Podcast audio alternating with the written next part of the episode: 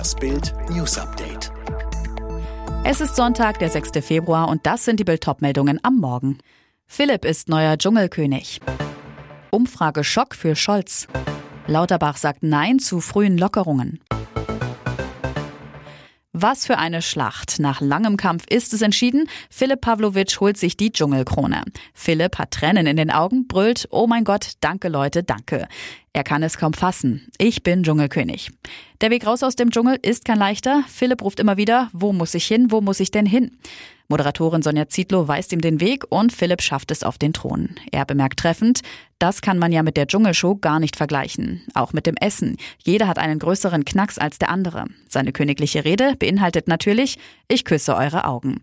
Nur noch drei Kandidaten standen am Samstagabend im großen Finale des Dschungelcamps 2022. Manuel Flickinger, Philipp Pavlovic und Erik Stiefest. Die Finalisten mussten noch einmal harte Prüfungen durchstehen. Die Ampel im Abwärtsstrudel. Seit Amtsantritt vor zwei Monaten wächst die Unzufriedenheit mit der neuen Regierung und mit Bundeskanzler Scholz von Woche zu Woche. Die Ergebnisse einer wöchentlichen Abfrage des Meinungsforschungsinstituts INSA für Bild am Sonntag. Mit der Arbeit von Kanzler Scholz waren zu Beginn seiner Amtszeit 36 Prozent zufrieden. Keine zwei Monate später hat sich das Bild gedreht. 46 Prozent sind unzufrieden, nur noch 32 Prozent zufrieden. Eine deutliche Mehrheit von 56 Prozent ist mit der Arbeit der Ampel unzufrieden. Auch im Sonntagstrend stürzt die Ampel ab, verfehlt zum ersten Mal seit dem Wahlsieg die absolute Mehrheit. Die SPD liegt wieder deutlich hinter der Union. Politikwissenschaftlerin Ursula Münch erklärt, die Corona-Politik ist nicht stimmiger, sondern unstimmiger geworden und die Russland-Politik der Ampel ist ein einziges Chaos. Bundesgesundheitsminister Lauterbach hat eindringlich vor zu frühen Lockerungen der Corona-Maßnahmen gewarnt. Unsere Strategie ist bisher gut aufgegangen, sagte Lauterbach der Bild am Sonntag. Mit gezielten Maßnahmen und Boostern sei es gelungen, Alte und Vorerkrankte zu schützen. Wenn wir aber jetzt zu früh lockern, stellen wir unseren eigenen Erfolg unnötig in Frage und riskieren neue gefährliche Infektionen und eine Verlängerung der Welle. Das, was wir in Wochen aufgebaut haben, können wir so in Tagen verspielen. Zu einer anderen Einschätzung gelangt Bayerns Ministerpräsident Söder. Wir können in der Omikron-Wand eine Tür öffnen und vielleicht den Weg von der Pandemie in die Endemie gehen, sagte Söder der Bild am Sonntag.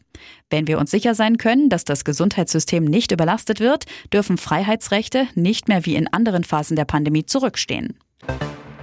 Geschafft. Nach drei Anläufen sitzt Friedrich Merz jetzt als CDU-Parteichef im Konrad-Adenauer-Haus. Bild trifft ihn zum Interview. Merz über die ersten zwei Monate der Ampelregierung. Ich bin erstaunt, wie schlecht diese Regierung tritt fast. Kanzler Scholz liefert weder Führung, noch hat er zu den kritischen Themen eine klare Meinung. Am Montag berät Scholz mit US-Präsident Biden über den Ukraine-Konflikt. Dazu Merz. Diese Reise kommt zu spät. Sie wäre schon vor Wochen notwendig gewesen. Jetzt wirkt die Reise wie der Besuch eines Bittstellers. Und zu den Impfpflichtvorschlägen aus dem Regierungslager sagt der neue CDU-Chef, nach wie vor ist unklar, welche arbeitsrechtlichen Folgen sich zum Beispiel ergeben würden bei einer Weigerung, sich impfen zu lassen und wer das überhaupt mit welchen Mitteln durchsetzen soll. Deshalb werden wir zunächst keinen der vorgelegten Anträge unterstützen. Tragische Neuigkeiten aus Marokko. Nach seinem Sturz in einen tiefen Brunnen ist der kleine Rayan nach Angaben des Königshauses gestorben. Rayan war am Dienstag in das 32 Meter tiefe Loch gestürzt. Der Unfall sei in einem Moment der Unachtsamkeit passiert, schilderte Rayans Vater in lokalen Medien. Helfer in Marokko haben sich bis auf wenige Meter an den verunglückten Jungen herangegraben.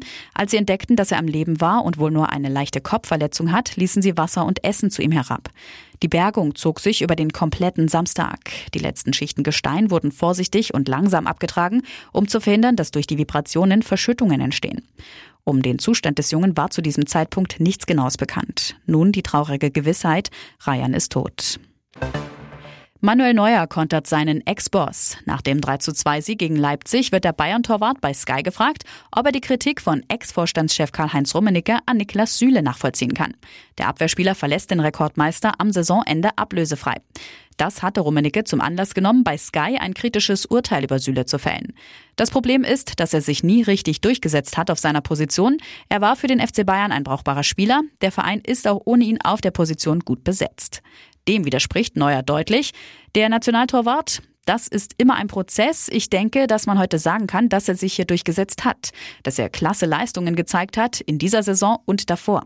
Er ist ein wichtiger Eckpfeiler. Neuer weiter. Uns alle nervt es, dass der Niklas geht.